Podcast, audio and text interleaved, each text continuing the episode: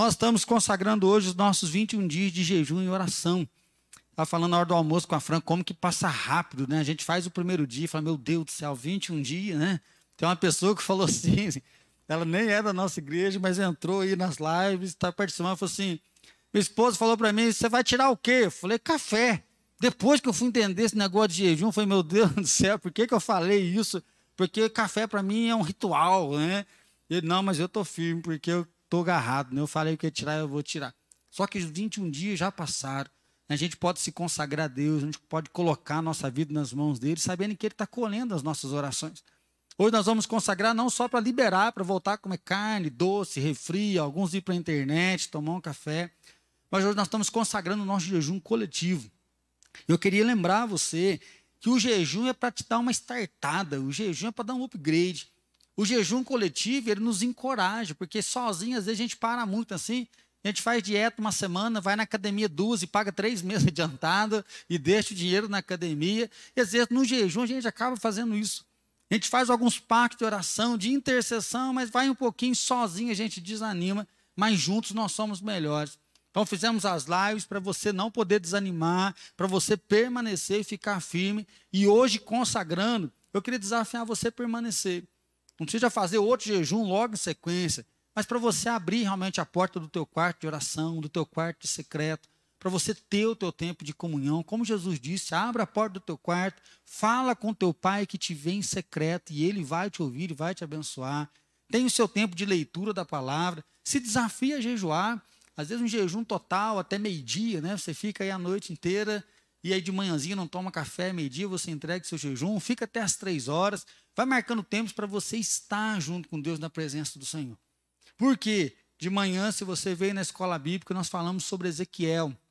E Deus ele traz uma revelação para Ezequiel dizendo que ele olhou para Jerusalém e o povo de Jerusalém estava rebelde. O povo de Jerusalém, eles viraram as costas para Deus. A palavra para Jerusalém era rebelião, eles se rebelaram contra o Senhor, a tal ponto que os próprios pastores da época, que eram os sacerdotes e os profetas, a linguagem é que eles estavam roubando as ovelhas. Eles estavam roubando o dízimo, eles estavam enganando as ovelhas, porque Deus trazia mensagem: ó, oh, vocês estão errados, vocês estão em pecado, tem que mudar de vida. Só que os pregadores falavam: paz, paz, paz, vocês estão no caminho certo. Não, a carne é fraca mesmo, a gente cai em tentação, mas Deus é conosco, Deus está nos abençoando, nada de mal vai acontecer contra nós. Então, assim, havia uma enganação, uma ludibriação contra o povo. E Deus escreve dizendo que ele buscou em Jerusalém alguém que tapasse os muros. Ele buscou alguém em Jerusalém que se colocasse na brecha para lutar pela cidade, para salvar a cidade, para levar bênçãos sobre a cidade. E é muito triste porque Deus fala: Eu não encontrei nenhum. Então, naquela época, se faziam furos, né? derrubavam parte dos muros da cidade, a cidade era atacada por diversos lados. Deus fala assim: Nós precisamos de pessoas que vão tapar essas brechas. Nós precisamos acordar para tapar as brechas individuais, para ver onde nós estamos caindo, onde nós estamos fracassando, onde nós estamos errando. Nós falamos de diversas áreas. Às vezes você está caindo nas finanças, está endividado. Às vezes você é avarento, só quer acumular, acumular, acumular. Quer ganhar e esquece de prioridade, esquece de pessoas. Às vezes, tempo de pandemia, você caiu na pornografia, masturbação, pensamentos impuros. Às vezes a infidelidade tomou conta da sua mente. Às vezes você é casado, de tanto ver pornografia, você começa a se ver com outras mulheres, se ver com outras pessoas. Às vezes você é adolescente, jovem, não consegue mais olhar para um corpo em santidade, não consegue olhar para um corpo puro, de tanto que já poluiu a sua mente. Às vezes é a mentira que tomou conta, a infidelidade que já veio, né? uma vida de incredulidade, você é descrente. Conhece a palavra, sabe da palavra, mas não consegue crer no milagre mais, não consegue crer na resposta, na promessa que Deus traz então Deus fala: olha, eu quero pessoas que vão tapar os muros, eu estou buscando pessoas que vão se colocar na brecha para lutar, para batalhar, para guerrear sobre isso.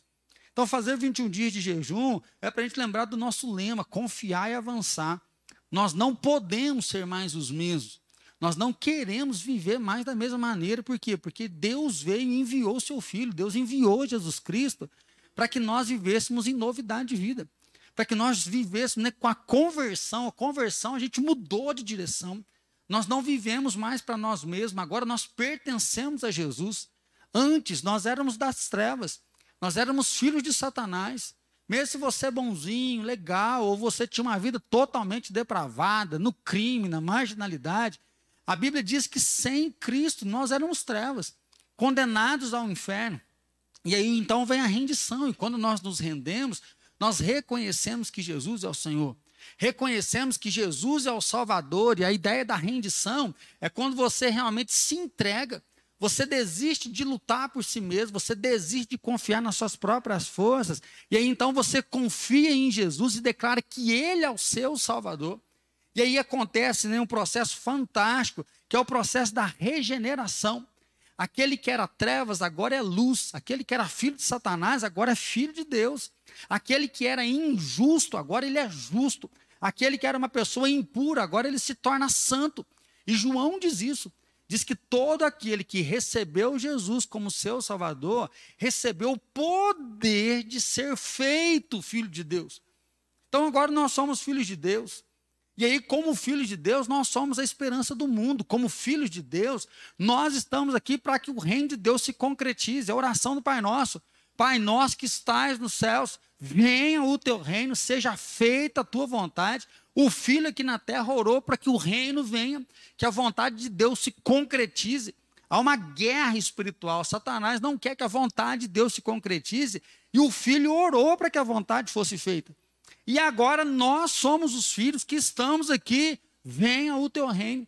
Um reino de amor, um reino de paz, um reino de justiça, de equidade, um reino que leva a dignidade, um reino que revela o pecado, mas que traz o amor para restaurar a vida das pessoas. E para que esse reino venha, a igreja está de pé. É por isso que nós somos a igreja.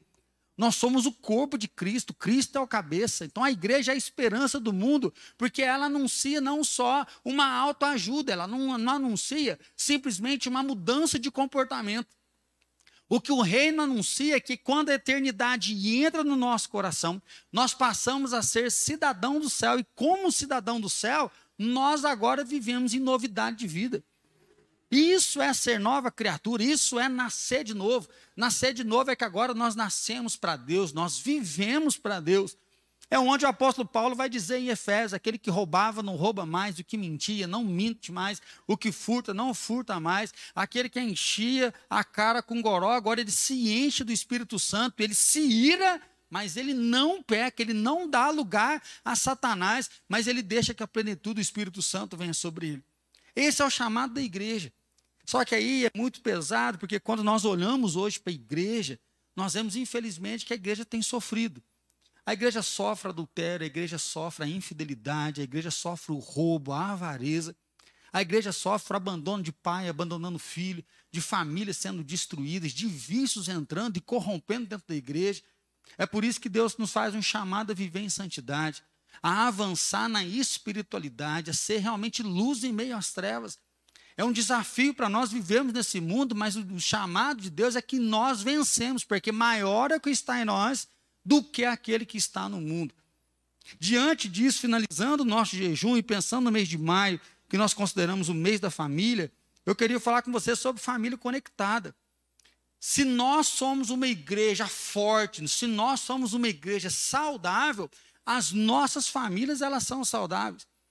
Porque a igreja vai ser um reflexo do nosso lar. A igreja vai ser um reflexo do que? Dos membros que participam dela.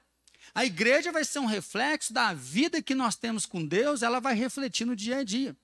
Mude, ele diz o seguinte: que uma igreja que não ora é uma igreja miserável.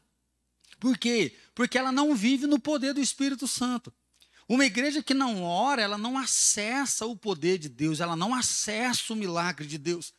E se nós então não oramos, se nós não consagramos a nossa vida, se nós não honramos a Deus, nós vamos ver as nossas famílias destruídas e corremos um sério risco de ter um show ou um teatro no templo. Que aí toca-se uma música maravilhosa, pessoas fantásticas tocando, que na hora que toca você pode até arrepiar aí. Nós podemos ter um pastor pregando aqui, inspirado, apaixonado, você fala, que mensagem mas não tem poder, porque a tua vida continua do mesmo jeito. Não tem conversão, porque você só gosta do que é apresentado. Você só gosta do espetáculo. Fala, gente, que culto, que coisa abençoada.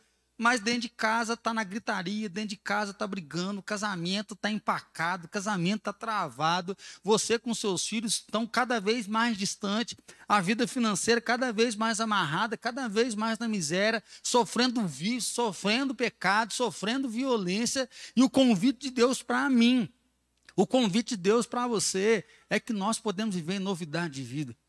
Nós podemos experimentar algo novo, por quê? Porque Ele é bom e Ele não vai nos deixar. Ele é bom e Ele não vai nos abandonar.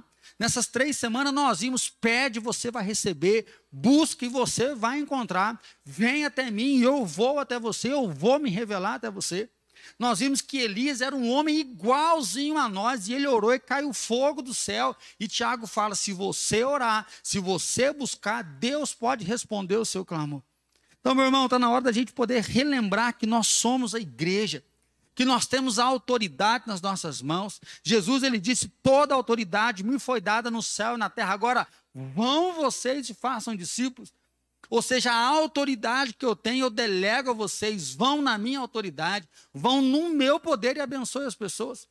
Um texto que tem me incomodado esses dias é Pedro.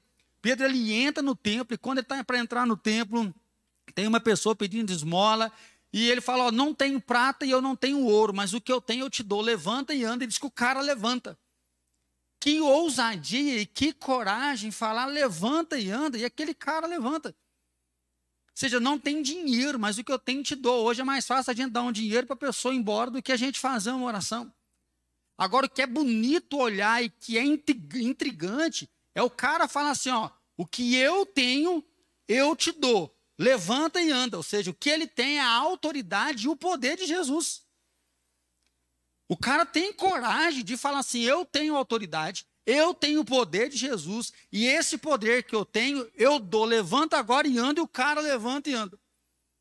Aí a gente sempre fala, ouve aí nas frases de para-choque, né? A pessoa só dá o que ela tem. Aí você vai ver dentro de casa gritaria, briga, um coração apático, um coração gelado, se dá solidão, e aí vai para o celular, vai beber, vai beijar, vai transar, vai fazer isso, vai fazer aquilo, tentando encontrar uma coisa que não está aqui, que está fora. É um momento de nós vivemos algo novo, de resgatar o poder do Espírito Santo em nós de resgatar essa autoridade que nos coloca como marido, coloca você como esposa, que nos coloca como pais e como filhos, cheio do Espírito Santo, para que a nossa casa viva aquilo que Deus planejou. Que o nosso casamento seja consagrado, que a nossa família seja cheia da presença de Deus, como que auxiliou Josué. Eu e a minha casa, nós serviremos ao Senhor, o futuro nosso é com Deus. Vocês podem escolher o que vocês quiserem, mas a minha referência é com o autor e salvador da minha fé. É com aquele que deu a terra prometida. A tendência nossa, às vezes, é olhar para o lado e ver o que, que os outros estão fazendo. Ah, ninguém está fazendo. Ah, meu marido não fez, eu também não faço. Não, porque meu pai não faz, eu também não faço. É o momento de olhar para nós e assumir o nosso compromisso para com Ele. E aí, o Salmo 32, então, de forma fantástica, ele nos mostra isso. Ele diz aí Bem-aventurado aquele cuja iniquidade é perdoada, cujo pecado é coberto. Bem-aventurado o homem a quem o Senhor não atribui iniquidade, e em cujo espírito não há dolo. Enquanto calei os meus pecados, envelheceram os meus ossos pelos meus constantes gemidos todo dia. Porque a tua mão pesava dia e noite sobre mim, e o meu vigor se tornou em sequidão de ti. Confessei-te o meu pecado e a minha iniquidade não mais ocultei. Disse: Confessarei ao Senhor as minhas transgressões, e tu perdoaste a iniquidade do meu pecado. Sendo assim, todo homem piedoso te fará súplicas em tempo de poder encontrar-te. Com efeito, quando transbordarem muitas águas, não atingirão. Tu és o meu esconderijo, tu preservas da tribulação e me cercas com de alegres cantos de livramento. Instruir-te-ei, te ensinarei o caminho que deves seguir, e sob as minhas vistas te darei conselho. Não sejais como cavalo ou a mula sem entendimento, os quais com freio e cabeça são dominados, de outra sorte não te obedecem. Muito sofrimento terá que curtir o ímpio, mas o que confia no Senhor, a misericórdia o assistirá. Alegrai-vos do Senhor e regozijai-vos, ó justos, exultai vós todos que sois retas de coração. É um salmo que fala de confissão de pecado. É um salmo que ele diz aí, bem-aventurado, feliz é aquele que está com a ficha limpa. Feliz é aquele que se apresentou a Deus e agora foi liberto de toda a culpa. Porque o pecado nos escraviza, o salário do pecado é a morte, mas o dom gratuito de Deus é a vida eterna. O salmista conta a experiência de que enquanto ele calou seus pecados, envelheceram seus, seus ossos. Ele fala que o pecado murcha a gente, o pecado joga a gente para dentro. O pecado ele aniquila realmente os projetos, porque o pecado nos cega para a verdade eterna. O pecado nos cega para a possibilidade do reino vir e fazer morada. O pecado nos cega um milagre. Você até fala do milagre, mas você não consegue viver mais constante nisso. É que o apóstolo Paulo vai dizer em Romanos que nós não devemos deixar que a nossa mente se conforme ao presente século. Porque tem pessoas que, de tanto acostumar com o pecado, perderam né, a disciplina da oração, da confissão, do arrependimento, de olhar para dentro, de se render a Deus, que vive uma vida de pecado como se fosse natural. São as tragédias que a gente escuta do pastor que prega aqui e sai daqui para adulterar. O pastor que prega e depois vai abusar de uma criança. E aí, não só o pastor, mas que a gente vai vendo escândalos saindo por todas as áreas. O marido que espanca a mulher, a mulher que briga, que é gritona, que vive na rixa. De filhos que estão totalmente perdidos, longe do Senhor, que vêm na igreja porque o pai e a mãe manda, ou porque já nasceu na igreja, vem aqui, mas depois que sai daqui, a vida que segue. Ah, negócio de gênero nada a ver. Ah, droga. Tem hora que a gente só, só umazinha para poder dar uma, uma alegria, para a gente ficar meio assim. E aí que transa, que beija, que vai brincando com a vida como se fosse normal. Mas esquece que a alma está sendo aprisionada. Esquece das consequências, como diz a palavra do Senhor, que muito vai sofrer o ímpio. Muito vai sofrer o injusto. Em primeiro lugar, vai sofrer condenação eterna. E de manhã eu falei que a tendência nossa é falar do inferno. Ah, o inferno vai ter fogo, o inferno vai ter sofrimento, o inferno vai ter isso, porque a Bíblia diz que haverá choro e ranger de dentes. Já ouvi uma vez um teólogo dizer que o maior sofrimento do inferno é que Deus não está presente. Simbolizando que o céu nós vamos viver com Deus porque ele reina na praça, mas o inferno é um símbolo da ausência de Deus, e isso vai ser um tormento eterno. Hoje de manhã, quando eu estava ministrando, para mim, um dos maiores sofrimentos é lembrar quando o rico estava lá e fala: Pai Abraão, eu estou vendo o que está acontecendo aí, tem dó de mim aqui. É poder na eternidade você falar por que, que eu não me rendi, por que, que eu não entreguei Jesus, por que, que eu não dobrei meu joelho, por que, que eu não entreguei meu coração, por que, que eu escolhi a rebelião ao invés de se entregar ao Salvador, o Todo-Poderoso. Mas aí acabou o tempo. Então, meu irmão, eu queria convidar você a olhar para a sua vida e entender que ainda há tempo de começar ainda há tempo de recomeçar. Há tempo de viver algo novo. E ainda mês de maio, que é o mês da família, que a gente fala sobre casamento, fala sobre você que está solteiro, que está namorando. A gente começa a pensar no nosso lar, e o desejo era nascer num lar, que o pai olha para você, brinca com você, ensina você a andar de bicicleta, de uma mãe que está presente na sua vida, que é exemplo, de poder ver os pais que não gritam, que não brigam, pais que se amam, pais que são exemplos de fé de você poder encontrar um namorado que corresponde, que é trabalhador, que é um homem, que é uma mulher de Deus, que tem dignidade, de poder casar virgem, de poder saber que o corpo um do outro não foi usado por ninguém, que você está chegando ali novinho em folha para se descobrir junto, para poder aprender o que é o sexo, para poder viver uma vida de descoberta, de renovo, para poder pegar um filhinho no colo e falar, nossa, quanto que nós sonhamos por isso? É a cara do pai? Não, é a cara da mãe de poder ver esse filho crescendo, depois te dando um neto. Nossa, que coisa fantástica. Mas aí a gente vai para a realidade e você nasce sem pai, nasce sem mãe. Ou às vezes um pai que era muito duro. Um pai que já sofreu muito e faz você sofrer. Um pai que ao invés de elogiar, te critica. Um pai que só pesa a mão sobre você. Uma mãe que às vezes ralou como escrava a vida inteira, sem valor, mas sempre foi cuidadora. Às vezes você luta para arrumar um namorado, arrumar uma namorada, enquanto todo mundo zoa, todo mundo brinca, se apaixona por alguém que só quer brincar com você, que te machuca, que te humilha, que destrói teu sentimento. Às vezes você se entrega para alguém até para ver que jeito quer beijar, você se apaixona, depois fica o coração dilacerado.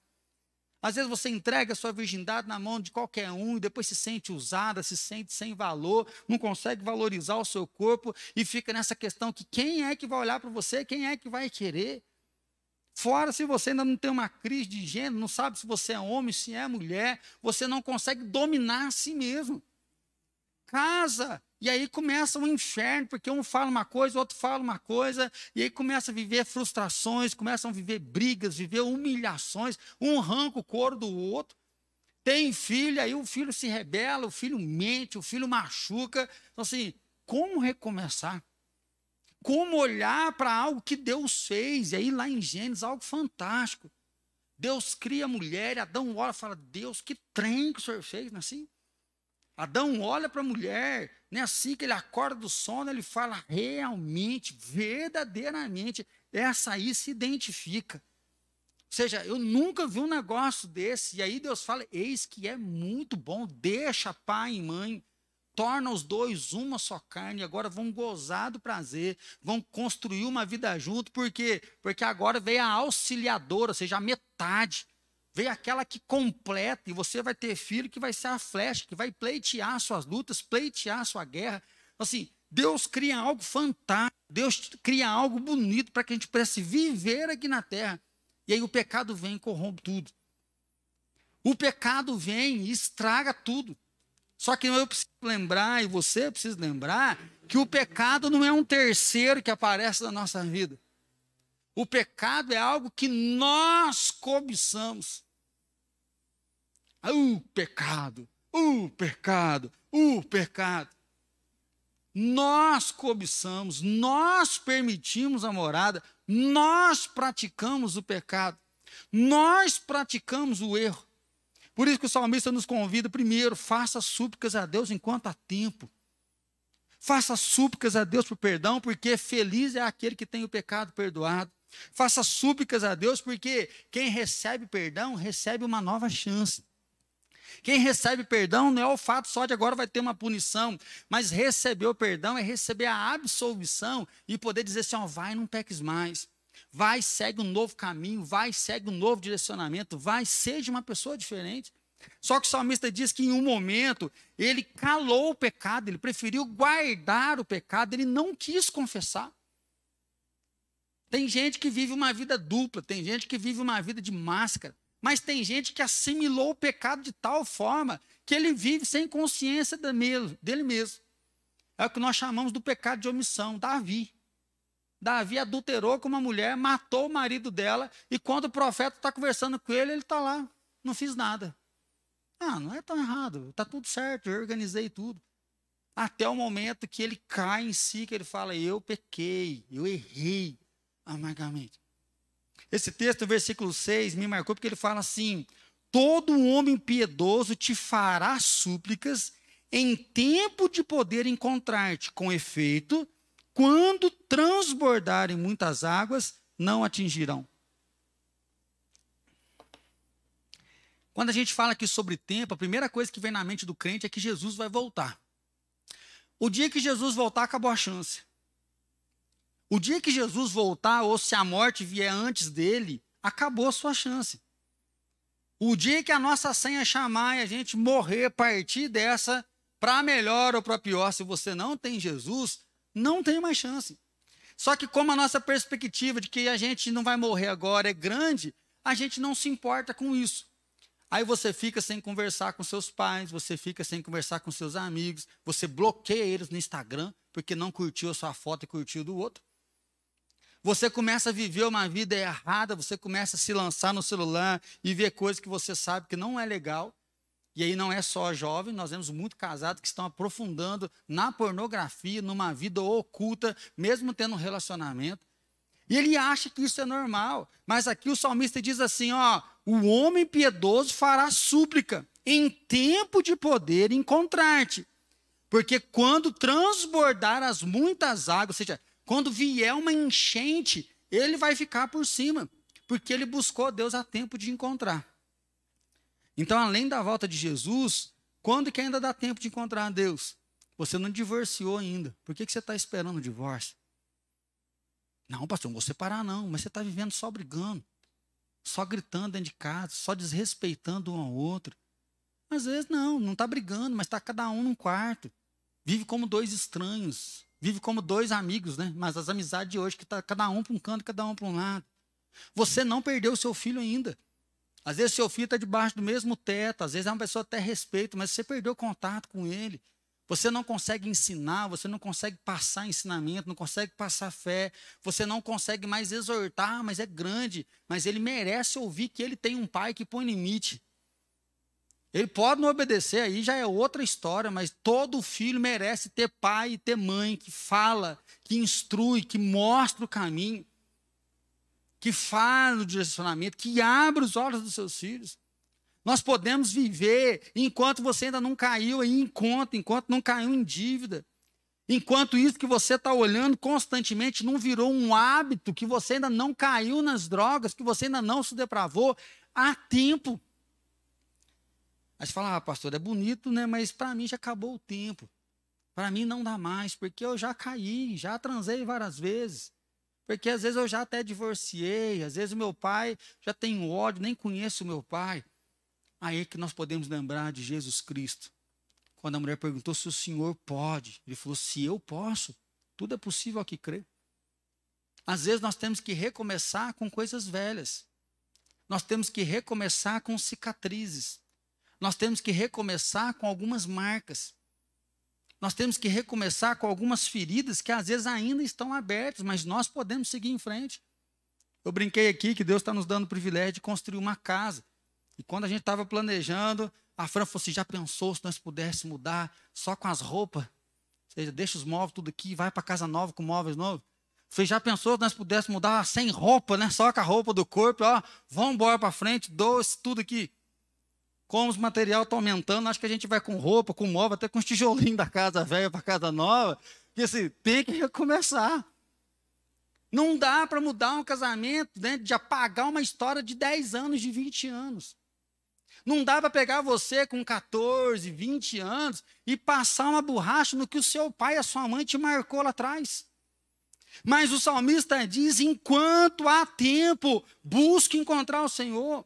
O justo te fará súplicas. O justo vai buscar o Senhor e quando a enchente vier, ele vai estar por cima. Quando a enchente vier, ele está por cima, por quê? Porque ele recebeu o perdão de Deus. Ele não está murcho mais. Ele não está com os ossos do pai doente. Ele não está mais na rebeldia. Ele não está mais na rebelião. A ideia é essa: confessar o pecado, o dolo, a iniquidade. Ou seja, confessar rebelião contra Deus. Confessar quando você vira as costas, quando você é rebelde contra o Senhor. Ele fala que o justo, ele é intenso, que o justo, ele está atrás de Deus, que o justo, ele está em busca do Senhor. E aí nós cremos na promessa: aquele que busca, encontra, aquele que pede, recebe, aquele que bate a porta, vai abrir. Então, meu irmão, faça súplica enquanto há tempo. Faça súplica. Acerte suas contas. Porque às vezes a pessoa que você está brava, ela pode morrer. Às vezes você pode perder anos de amizade por causa de um orgulho besta que está no seu coração. Porque em um momento você deixou de ser filho de Deus e preferiu ser filho das trevas, de reivindicar o seu poder, a sua autoridade, e só traz um caos para a família. Não quero ficar aqui dando lição de moral em família nenhuma, mas nós podemos ter uma casa melhor. Uma das coisas que mais entristece meu coração é porque a vida, em muitos casos, está sendo uma desgraça. Nós estamos sofrendo problemas, nós estamos sofrendo dificuldades, e tem gente justa que, ao invés de fazer algo para que isso melhore e amplie, ele faz as coisas para piorar.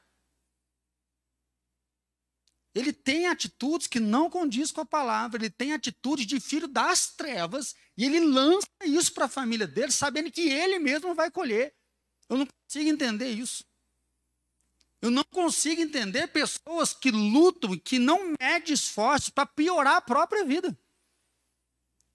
Porque ela vive na briga, na intriga, na porfia, na divisão, ela vai para o vício, ela se cega, ela se lança, ela sacia o prazer e machuca o cônjuge. Sacia o prazer, machuca o filho.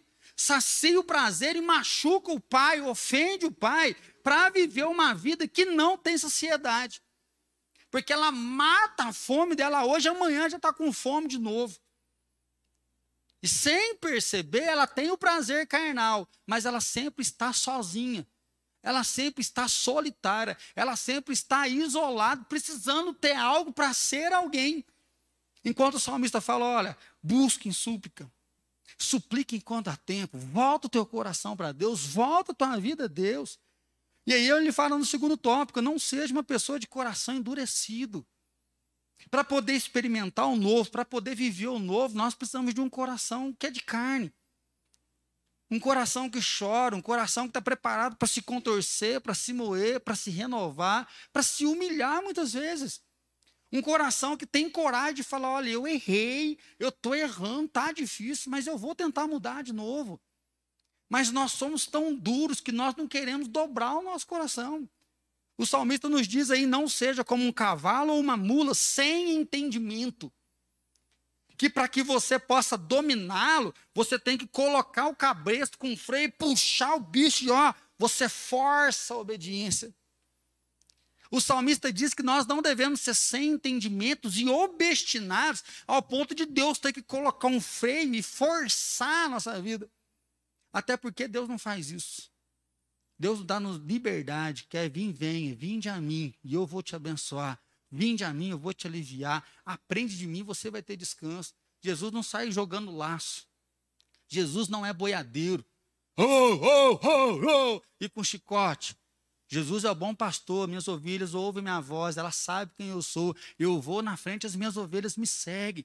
O chamado para viver com Deus é um chamado de liberdade. O chamado de Deus não é de uma escravidão igual às drogas, não é uma escravidão igual à pornografia que você cai e depois já não consegue sair mais porque você está seduzido naquilo. Chamado de Deus não é algo que você fica na religião, tem, tem, tem, tem, tem, tem, tem, não. O chamado de Deus é um chamado libertador, onde nós podemos ouvir a voz dele livremente, nós podemos segui-lo, livremente nós podemos caminhar com ele. E aí o salmista fala: não deixe o coração endurecer. Tem um evento que aconteceu lá em casa que hoje eu me envergonho, acho que eu já testemunhei aqui. Uma vez de tanta fran me cobrar que eu tinha que mudar, mudar, mudar, mudar, mudar, de tanto me encheu o saco, um dia eu estourei. Eu não sou de gritar, e eu falei assim: não vou mudar mais. Falei, se você acha que eu tenho que mudar, do, dobra esse joelho e vai orar. E ora, e ora, e ora, caleja esse joelho, porque eu não vou mudar. Ela assustou com o meu comportamento, regalou, olhou falou assim: não falo isso não. Eu falei: falo sim. Porque toda hora que eu falo que eu vou mudar, você fala: você não muda, você não muda, você não muda, então não mudo. Se você não me quiser desse jeito, pode largar de mim. Ou então você vai fazer igual minha mãe, que orou mais de 15 anos meu pai largar da bebida, vai orar. E quem saiba, Deus te responde e eu mudo. Aí depois de alguns meses, para minha vergonha, que não foi só um dia de eu poder ter conversado no outro dia, eu cheguei para ela e falei: Ó, oh, quero, quero te pedir perdão e dizer que eu vou mudar. E se você está percebendo na minha vida, você já deve ter percebido que algumas coisas eu já comecei a mudar. Eu posso mudar. E eu quero mudar para que a gente viva melhor. Nosso casamento pode ser melhor. Me perdoa pela minha dureza de não querer ser uma pessoa melhor para que a gente possa viver uma vida junto. Nosso coração é muito duro, gente. Nosso coração é muito corrupto. Nós queremos as coisas do nosso jeito e por isso as coisas dão errado. E aí o salmista então nos diz: não tenha um coração endurecido. Busquem súplicas ao Senhor, porque o Senhor vem, o salário do pecado é a morte. Mas Jesus perdoa o pecado para a gente viver em novidade de vida. E é tão forte porque, além de livrar a nossa alma do inferno, Deus nos dá uma condição de viver uma vida melhor aqui na terra. Honra teu pai e tua mãe para que tudo te vá bem. Tem muito filho que está bravo com o pai, xinga minha mãe, ela não entende, ela não está nem aí, você quer viver com o teu narizinho irritado aí, enquanto a Bíblia diz, honra pai e mãe para que tudo te vá bem. Ah, pastor, você não conhece meu pai, problema seu. Você conhece Deus, e Deus fala, honra eles, e o negócio vai dar certo. Nós queremos achar que nós somos mais inteligentes do que Deus, mais poderosos do que Deus, e nós queremos fazer a vida ser forçada a ser aquilo que nós queremos, e aí a gente vê o caos. E é o caos que nós experimentamos das escolhas erradas dos nossos pais, que nos afetam, nós começamos a reproduzir o mesmo comportamento e afetamos os nossos filhos. E às vezes acabamos afetando pessoas que estão ao nosso redor por andar na nossa própria rebeldia. E aí a gente vê a estatística entre os crentes: cada vez mais divórcio, cada vez mais droga, cada vez mais descrença, cada vez mais roubalheira, cada vez mais iniquidade. Por quê? Porque o justo não está buscando em súplicas do Senhor. O justo está com o coração endurecido. Eu queria te convidar hoje a se render, a catar uma bandeirinha branca, ó, banar a bandeira branca. Você não tem que brigar para ser feliz no seu casamento.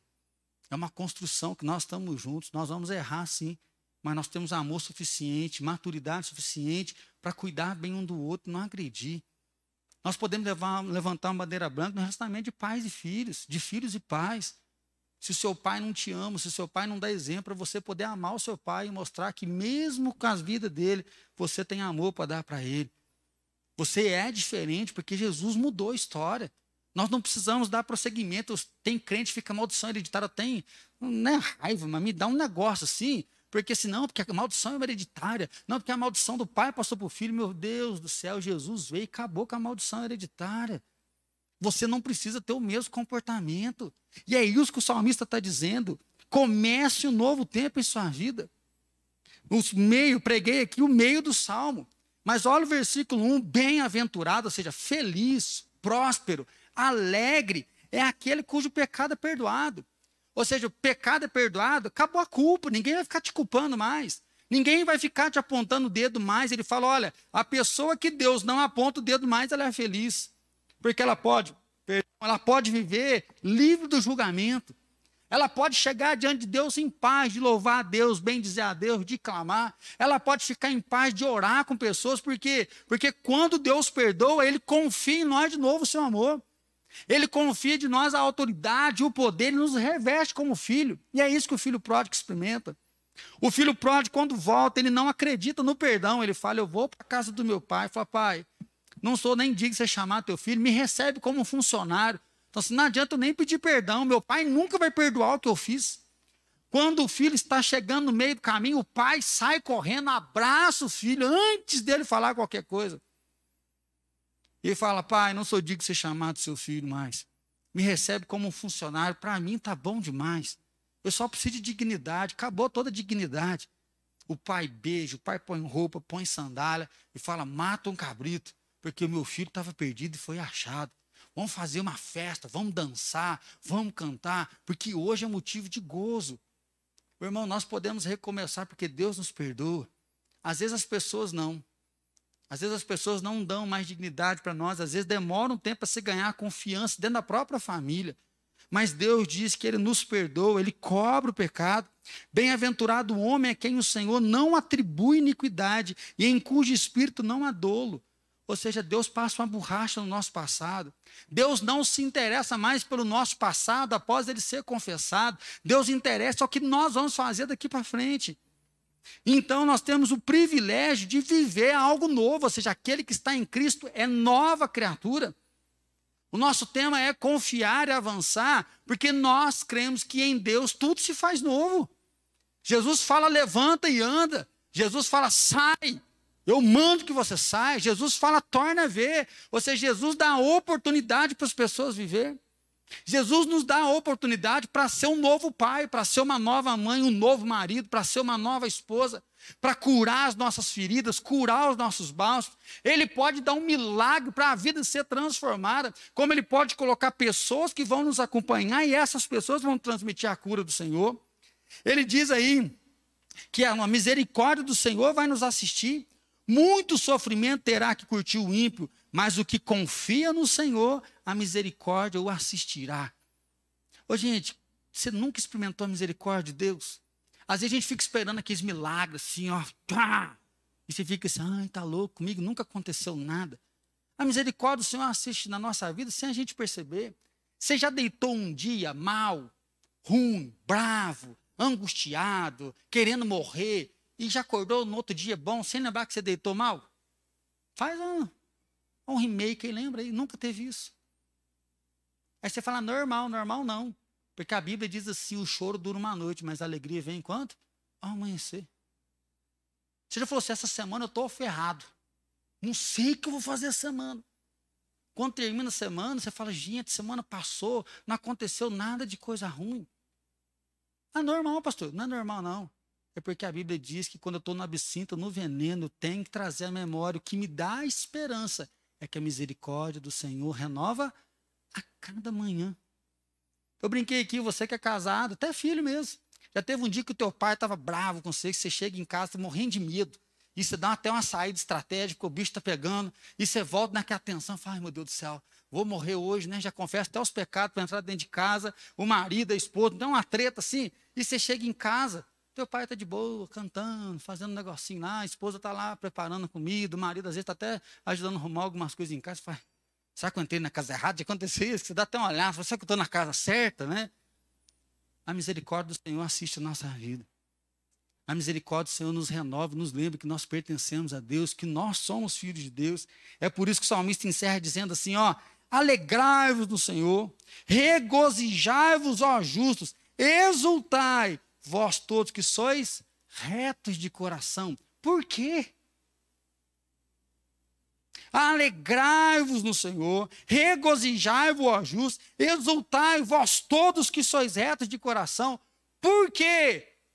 Porque feliz é aquele que tem os seus pecados perdoados. Porque ter pecado perdoado quer dizer, você pode recomeçar. Você pode viver o novo do Senhor. Você pode experimentar essa misericórdia. irmão, não é fácil viver um processo de restauração. Não é fácil acertar um amor que há 10 anos está lá no congelador esfriando. Não é fácil restaurar uma relação com filhos, mas é possível. É possível recomeçar, é possível viver o novo. Nós cremos no novo. Nós cremos no poder de Deus. Nós cremos que muitas coisas não podem ser evitadas, muitas consequências podem ser evitadas, muitos pecados podem ser evitados, muitos relacionamentos que vão para o caos podem ser evitados e coisas novas podem acontecer. Nós cremos que aqueles que já desandaram, que já deram errado, que eles podem ser restaurados. Por quê? Porque feliz é aquele que tem o seu pecado perdoado. Feliz é aquele que já não é cobrado mais por Deus. Feliz é aquele que olha para frente e fala: Eu posso ser alguém diferente. Eu posso ser alguém novo. Meu irmão, eu queria convidar você a não ser um ator, um artista. Eu queria convidar você a não viver um ciclo religioso, mas para você ter comunhão com Todo-Poderoso, você ter comunhão com Jesus Cristo, você se render a Ele, ter um caráter transformado, você dobrar o seu joelho e falar: se aqui em casa ninguém for, eu vou, eu estou e eu vou fazer minha parte.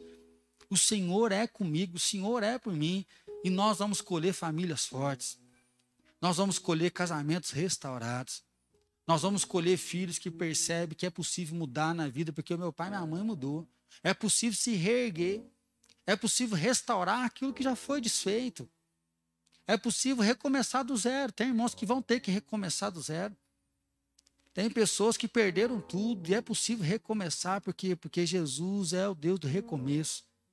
E assim, se alguém está em Cristo é nova criatura, nós podemos ser novos. Eu tenho um sonho da minha filha crescer e ela ser apaixonada pela igreja.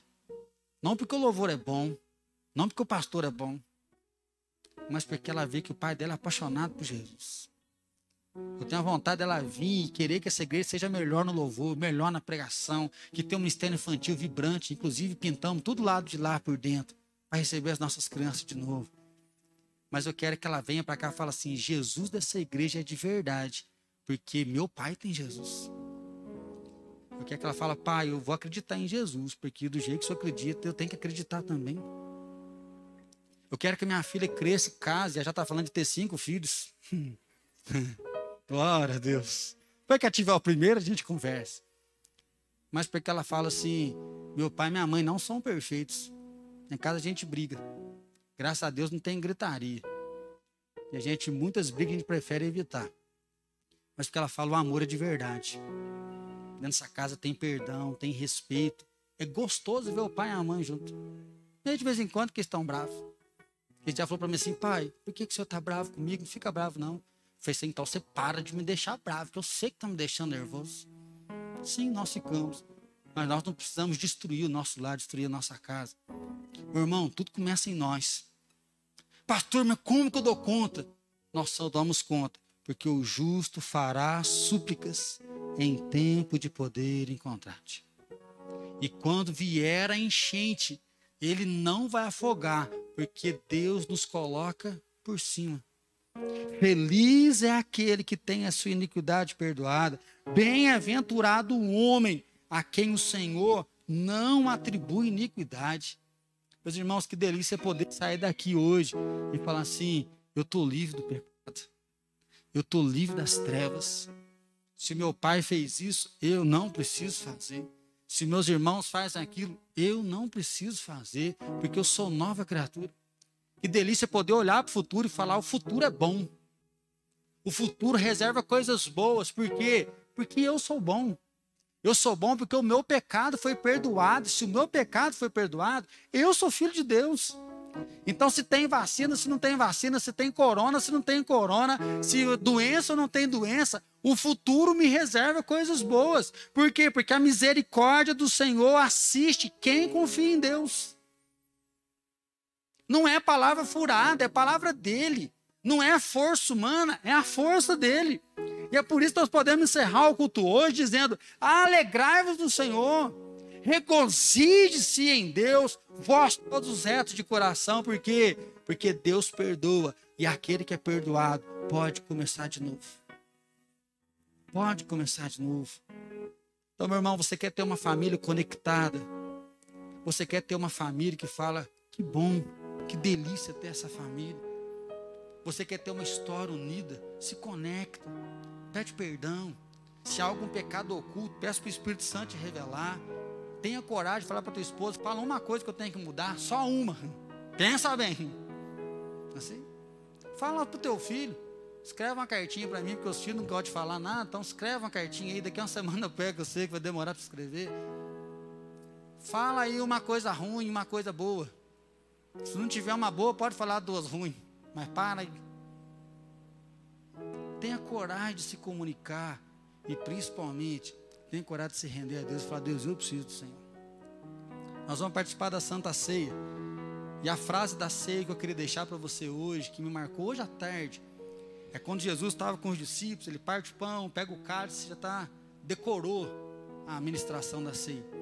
Mas Jesus ele fala assim: ó, fazer isto em memória de mim. Um minuto de silêncio. Ah, vamos, vamos honrar, você vai ter que fazer um discurso no aniversário de 15 anos. Ah, na formatura, eu que vou fazer o discurso. Você quer honrar as pessoas. Você quer se lembrar das pessoas. E Jesus falou: na hora que você for comer o pão, você for beber o cálice, faça isso em memória de mim. Ou seja, lembre que você pode recomeçar. Lembre que eu morri na cruz por você.